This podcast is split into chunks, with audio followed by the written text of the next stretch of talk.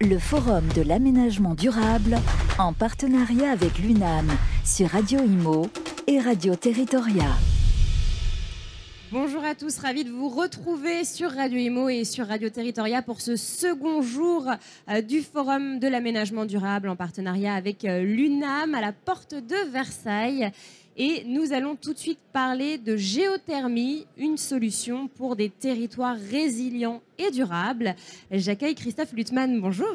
Bonjour Bérénice, bonjour à tous. Vous êtes vice-président de l'AFPG, alors c'est l'Association française des professionnels de la géothermie. Vous allez nous expliquer dans quelques instants ce qu'est la géothermie et les différentes géothermies qui, existent. Mais avant tout, pouvez-vous nous parler de cette association qui a, qui a fêté ses 13 ans euh, l'année dernière? On va fêter les 13 ans cet été. Ah, cet été, pardon. Donc une association, loi 1901, créée en 2010, qui fédère aujourd'hui à peu près 120 adhérents, composés euh, d'entreprises de forage, de bureaux d'études géosciences, de bureaux d'études thermiques, de fabricants de pompes à chaleur, d'universitaires. En gros, c'est tous les acteurs qui peuvent euh, œuvrer dans la géothermie. D'accord. Et l'objectif principal est de bah, fédérer la profession, échanger avec les pouvoirs publics et puis promouvoir le recours à la géothermie en créant des outils pour développer la géothermie. Donc c'était nécessaire de créer cette bah, association On peut assimiler ça à un lobby, hein, mais comme, euh, comme toute activité professionnelle, on a notre organisation. Et actuellement, on est enclin à, beaucoup d'échanges. Voilà, ça défraie un peu la chronique, puisqu'il y a eu l'annonce du grand plan géothermie par euh, la ministre Agnès Pannier-Runacher le 2 février. Et la géothermie est en train de prendre sa place qui lui revient dans le mix énergétique, d'où notre présence aujourd'hui. Voilà. Alors c'est vrai que la crise énergétique euh, a beaucoup joué pour vous. Alors il a fallu qu'on passe par une crise ukrainienne pour montrer l'importance de gagner en souveraineté énergétique. Et quoi de plus local et non délocalisable qu'une géothermie? Le premier point qu'on pourra aborder, c'est que tous les sous-sols sont forables et tous les sous-sols sont géothermiquement exploitables. Vous pouvez faire de la géothermie sur tout le territoire.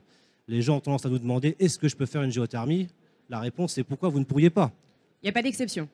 Il n'y a pas de limite à la bonne volonté. Après, on verra qu'à chaque projet, il existe sa géothermie, parce qu'il existe plusieurs formes de captage. Mais concrètement, euh, oui, on peut géothermiser quasiment tous les projets.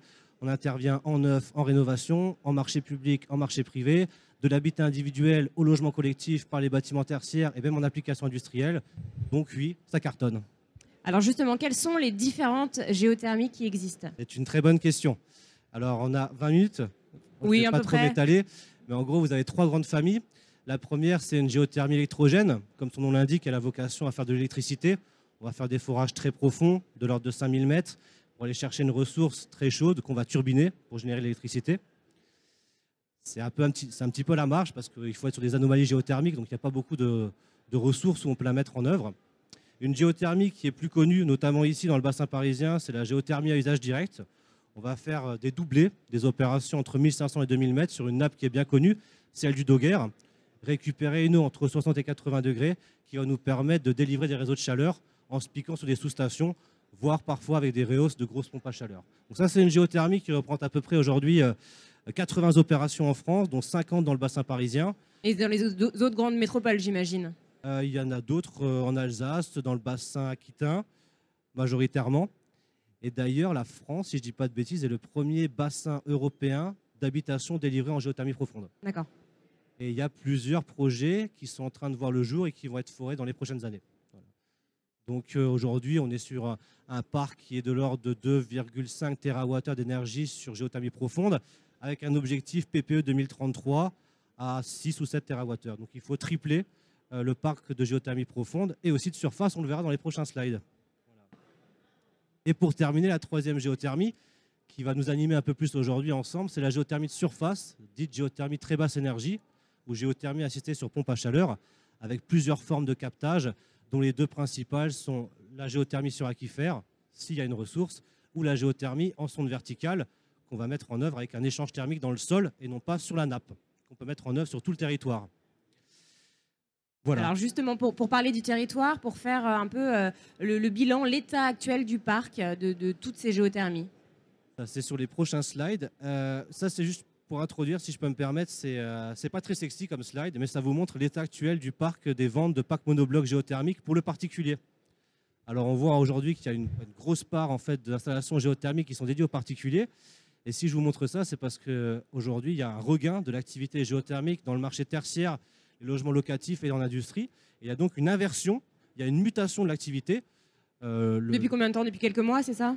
Ouais, Depuis fin, fin 2022, depuis la crise énergétique en fait entre, entre la crise énergétique, le Covid, il y a aujourd'hui il y a un renouveau de l'activité géothermique globalement et une, une, activité, une pression très forte sur, sur le tertiaire et le, et le collectif. Sur les prochains slides, on peut voir justement l'état actuel du parc. Voilà. Excusez, ce n'est pas, pas un slide qui est très sexy, mais au moins il parle. Euh, 2000, 2000, ouais, 2022, 2023, on a un parc actuel de 4,7 TWh d'énergie géothermique sur pompe à chaleur. Ça, c'est l'énergie qu'on va soutirer. Avec un objectif PPE haut à 2033 qui est fixé à 15 TWh. C'est un objectif qui a été défini avant l'annonce du grand plan géothermie. Il est donc de bon ton de penser qu'on va l'atteindre assez facilement. Ouais. Ce qu'il ce qu'il faut comprendre, c'est qu'il faut tripler le parc en une décennie, avec une filière qui est partiellement sinistrée, puisque l'activité était tombée à son plus bas. Donc il faut reconstruire la filière, plus de foreurs, plus de bureaux d'études, plus d'acteurs de la profession pour réussir à atteindre ces chiffres. Voilà. Et justement, là, plus de plus d'acteurs de la profession euh, au niveau du recrutement, euh, j'imagine. Est-ce que vous êtes impacté aussi par, euh, Alors, par ces difficultés C'est une très bonne question. D'ailleurs, on peut faire une annonce officielle aujourd'hui. La profession embauche massivement. Tous les maillons de la chaîne sont en souffrance. Et le premier maillon le plus touché, ce sont les travaux. Il y a une carence sur l'offre forage en France, que ce soit en géothermie sur sonde ou sur nappe. Et, euh, et, du coup, on est en train de créer euh, des référentiels pour faire des écoles de forage. Parce qu'aujourd'hui, il n'y a pas d'école pour apprendre à forer en géothermie. Donc les gens se transmettent le savoir. Il y a une approche un peu artisanale du sujet. Et c'est justement quelque chose avec lequel on veut casser. On aimerait... Vous fixez votre stratégie sur la formation sur le développement en tout Comme cas des écoles de, de formation. C'est très important. Et donner envie aux jeunes peut-être aller voir les écoles. Oui, oui. Alors on voit des gens du forage qui sont en train de, de, se sensibiliser aux ENR. Donc certains viennent de leur plein gré vers des activités un peu novatrices en géothermie, mais c'est pas suffisant. Donc il nous faut un vivier qui nous permette, on va dire, de d'occuper les futures machines qui vont être livrées. Et alors en tenant compte de ça, est-ce que c'est réalisable euh, ce, ce, ce, cet objectif?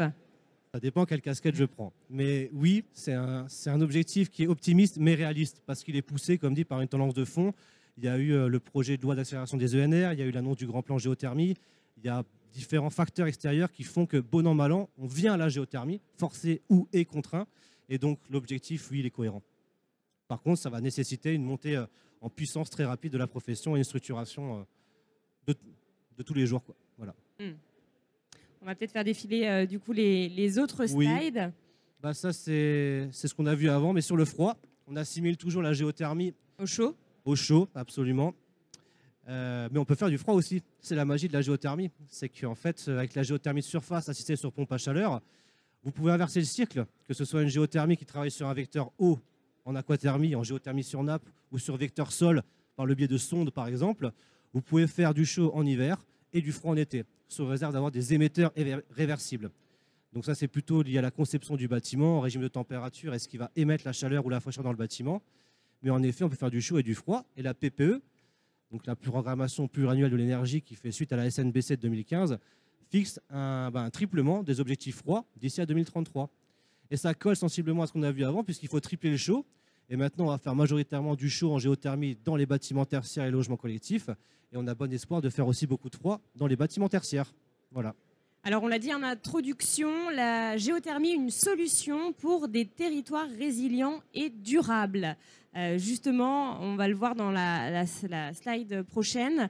Euh, donc, euh, quelles sont les perspectives de réduction de CO2 Elles sont énormes, gargantuesques. Juste, pardon, excusez-moi, pour terminer sur le potentiel, vous avez un objectif PPE, mais la profession s'accorde à fixer un potentiel de l'ordre de 100 TWh à 2040. Et pour vous donner un ordre de grandeur, euh, la, les calculs internes ont montré que les importations de gaz russe étaient de l'ordre de 90 TWh par an sur l'année 2019 ou 2020. C'est donc un, un besoin qu'on pourrait gommer par la géothermie de surface. Voilà. Ah oui, parce que ça, c'est une belle que, perspective.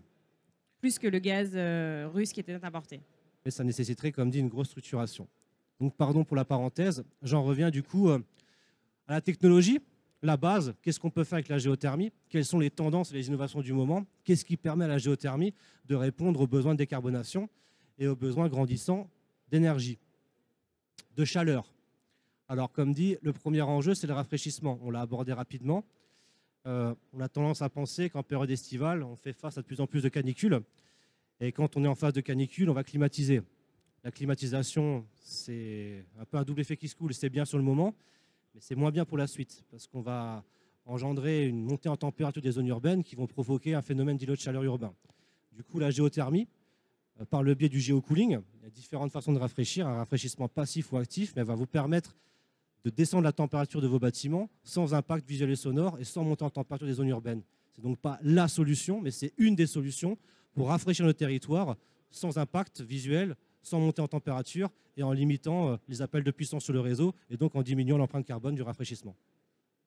il y a un stockage ensuite et déstockage de calories. Qu'est-ce Le que c'est? stockage. Alors, comme on l'a compris, quand on fait du chaud et du froid, on va participer à une forme de recharge énergétique. On va donc, euh, C'est un transfert en fait. c'est ça, c'est un transfert thermique. On va se rapprocher d'un équilibre, donc on va, on va optimiser les performances du système puisqu'on va aider le sous-sol à se régénérer.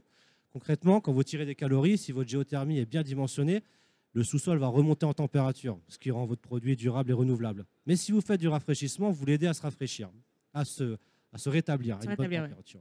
Si vous n'avez pas la possibilité de rafraîchir, vous avez la possibilité de coupler vos sondes géothermiques. Vous pouvez les coupler euh, avec toute forme de chaleur extérieure, des panneaux solaires thermiques, du process, de la fatale, une cuisine industrielle, toutes sources de chaleur extérieure peuvent venir être chintées et réinjectées dans les sondes pour faire un stockage intersaisonnier et de la régénération de sous-sol. Donc, ce sont des applications en devenir.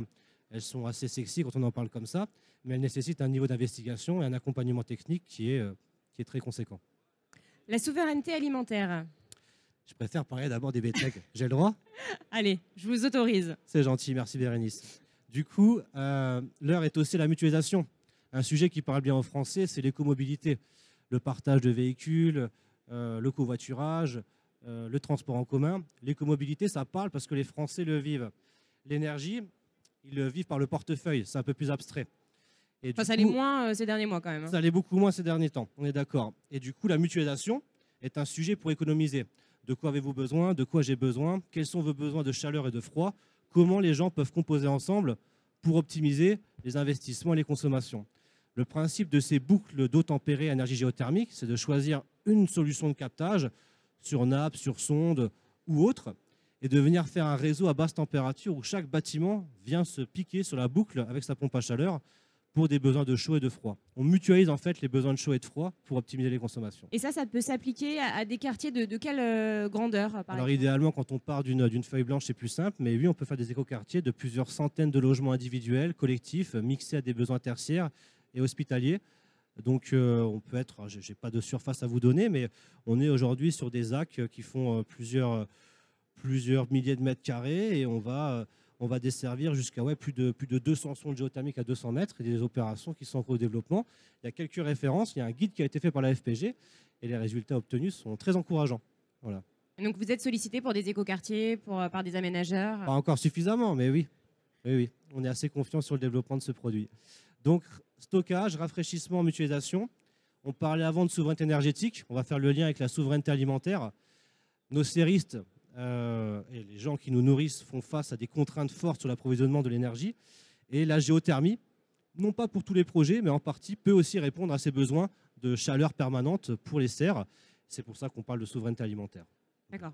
C'est vrai qu'on en a beaucoup parlé euh, ces derniers mois, encore une fois, avec la, la crise énergétique et ces magasins, par exemple, ces, euh, ces, ces grandes surfaces qui ont dû fermer plus tôt à cause de- du prix de l'énergie aussi.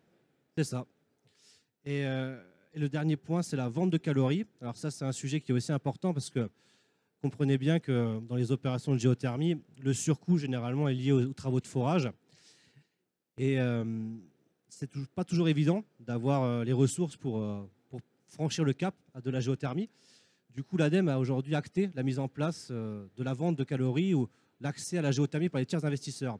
Exemple, si vous avez un projet mais que vous n'avez pas les finances pour, pour accéder ou pour mettre en œuvre votre géothermie, vous avez aujourd'hui des structures qui vont se proposer de financer des projets pour, euh, bah, pour vous accompagner. Voilà. Donc, ça va être euh, des bonnes étoiles financières qui vont permettre de décarboner le bâtiment.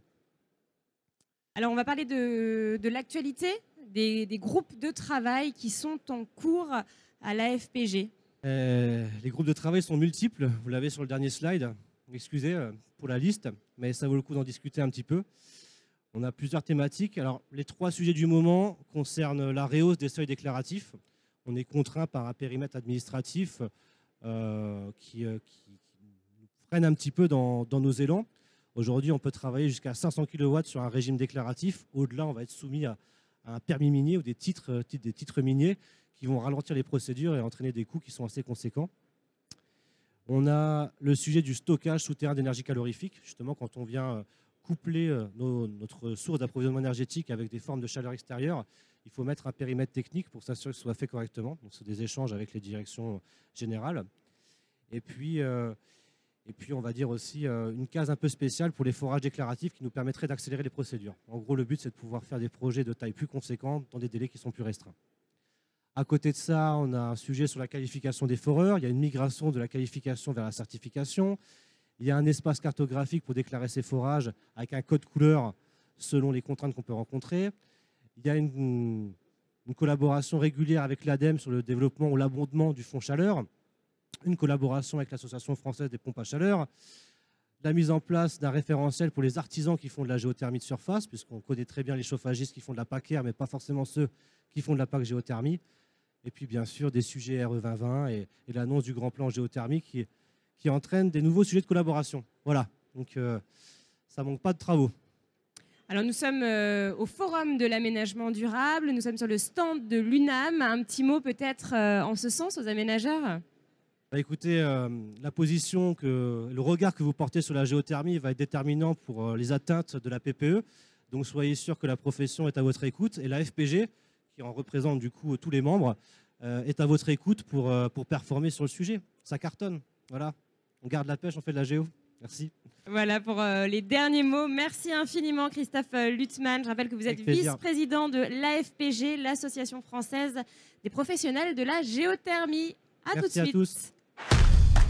Le Forum de l'aménagement durable en partenariat avec l'UNAM sur Radio Imo et Radio Territoria.